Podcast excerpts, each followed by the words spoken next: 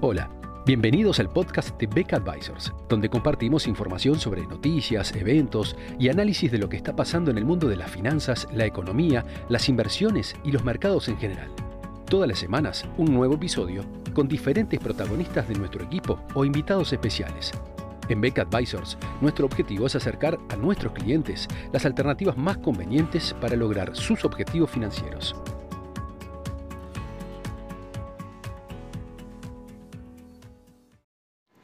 En el informe de hoy vamos a hacer un balance de lo que son los resultados hasta el momento conocidos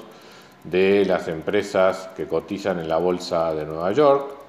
Al momento de este informe hay aproximadamente unas 310 empresas reportadas sobre el total de 500 que, componen el índice del Standard Poor's 500, o sea que ya podemos tener un, un buen eh, indicio de cómo, de cómo viene la, la, temporada. En primer lugar, de los resultados publicados, un 23% implicaron sorpresas respecto de las previsiones de los analistas. De ese 23%, aproximadamente un 87% representaron sorpresas positivas, mientras que poco menos de un 12% representaron sorpresas negativas. Esto es, en, líneas generales, no solamente la temporada viene siendo buena en cuanto a resultados, o sea, el crecimiento de las ganancias con respecto al año pasado, no olvidemos que, es el primer trimestre COVID, eh, por lo tanto es muy alto el, el guarismo de crecimiento, pero de todas maneras se está registrando un crecimiento del 54% en las ganancias, que, eh, que además dentro de ese 54% hay un componente de, empresas que tuvieron un desempeño incluso mejor que el que se esperaba previamente. El Standard Poor's 500 eh, contiene como índice un, eh, un, número importante, digamos, de empresas de capitalización grande, o sea, lo que se conoce habitualmente como large cap. Si uno extiende el análisis a lo que es capitalización media, o sea, mid cap, y a las empresas pequeñas, lo que se conoce habitualmente como eh, small cap, los resultados también son eh, en la misma línea. Es decir, hay un número significativo de empresas con sorpresas eh, en cuanto a los resultados, en cuanto a las previsiones de los analistas, un 30% para las mid cap, un casi un 40% para las small caps, y de, esos, de esos porcentajes, en el entorno del 80% representan sorpresas positivas. O sea que no solamente con las empresas de capitalización grande, sino además también con las empresas medianas y pequeñas, los resultados de este primer trimestre no solamente han sido positivos, estamos hablando de crecimientos observados en las ganancias del 92% para las empresas de capitalización media y de casi un 160% para las empresas pequeñas, sino que además eso es en un contexto también donde en, algunas de las empresas, en un grupo no menor de empresas dentro del total, los resultados han sido sorpresivos y por encima de lo esperado. Eh, la, variedad, digamos, o la amplitud de este, de este resultado no solamente se puede ver en términos de su capitalización o, su tamaño, sino además también a través de sectores. En líneas generales, en lo que tiene que ver con las empresas grandes, las, mejores,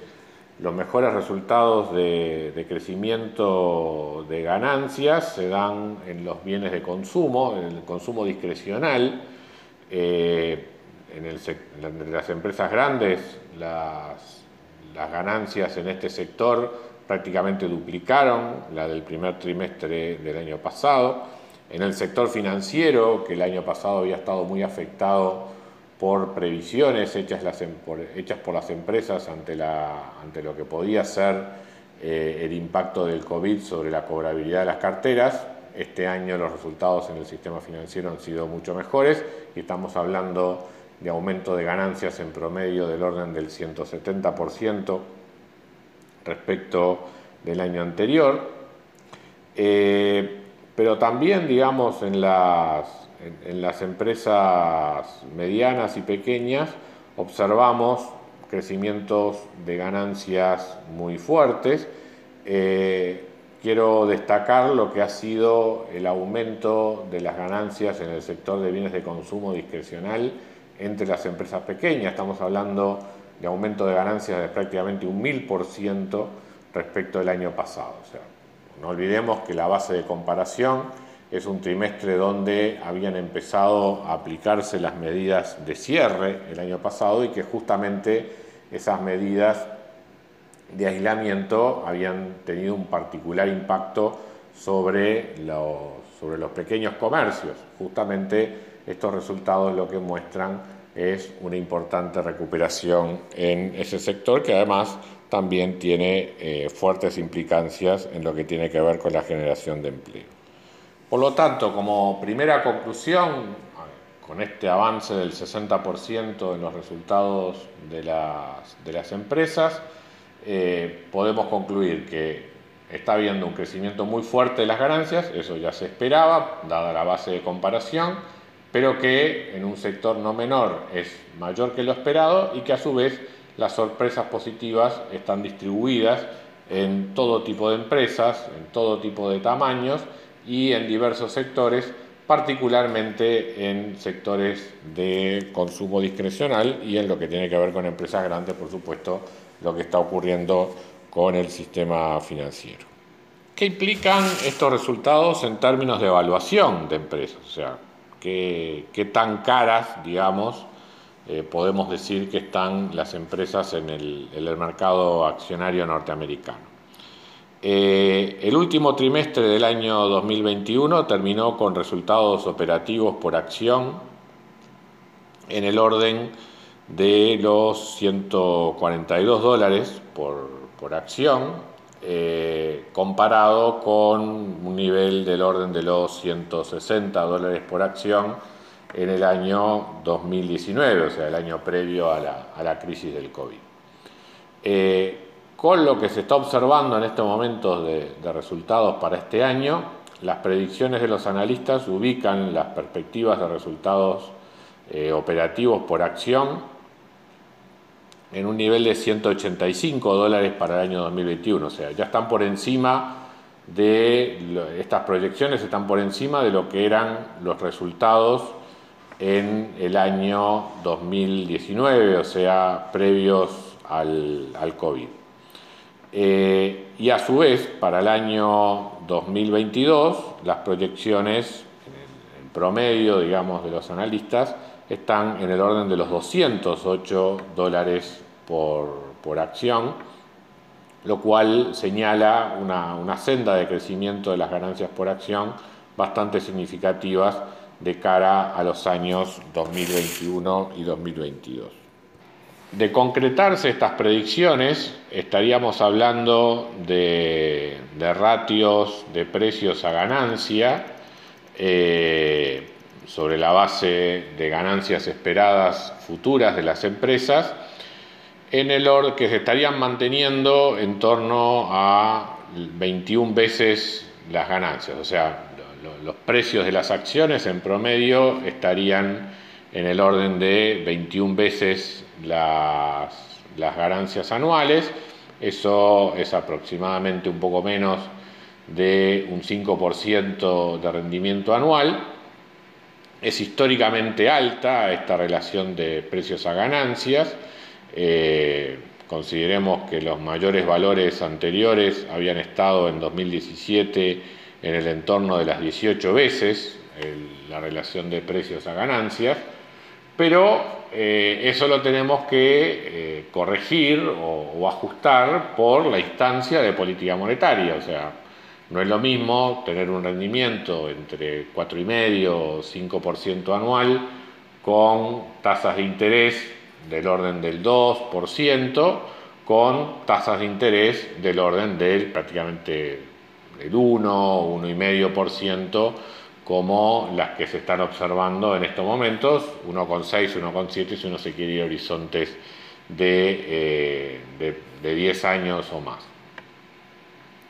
Por lo tanto, eh, a la hora de evaluar qué tan caras, digamos, están las acciones, uno tiene que compararlo con la instancia de política monetaria y ciertamente este crecimiento en la relación de precios a ganancias que estamos observando en estos momentos va de la mano con lo que ha sido la expansión del balance monetario de la Reserva Federal, o sea, el incremento de activos y la correspondiente monetización de la economía norteamericana a través de una política monetaria extremadamente expansiva.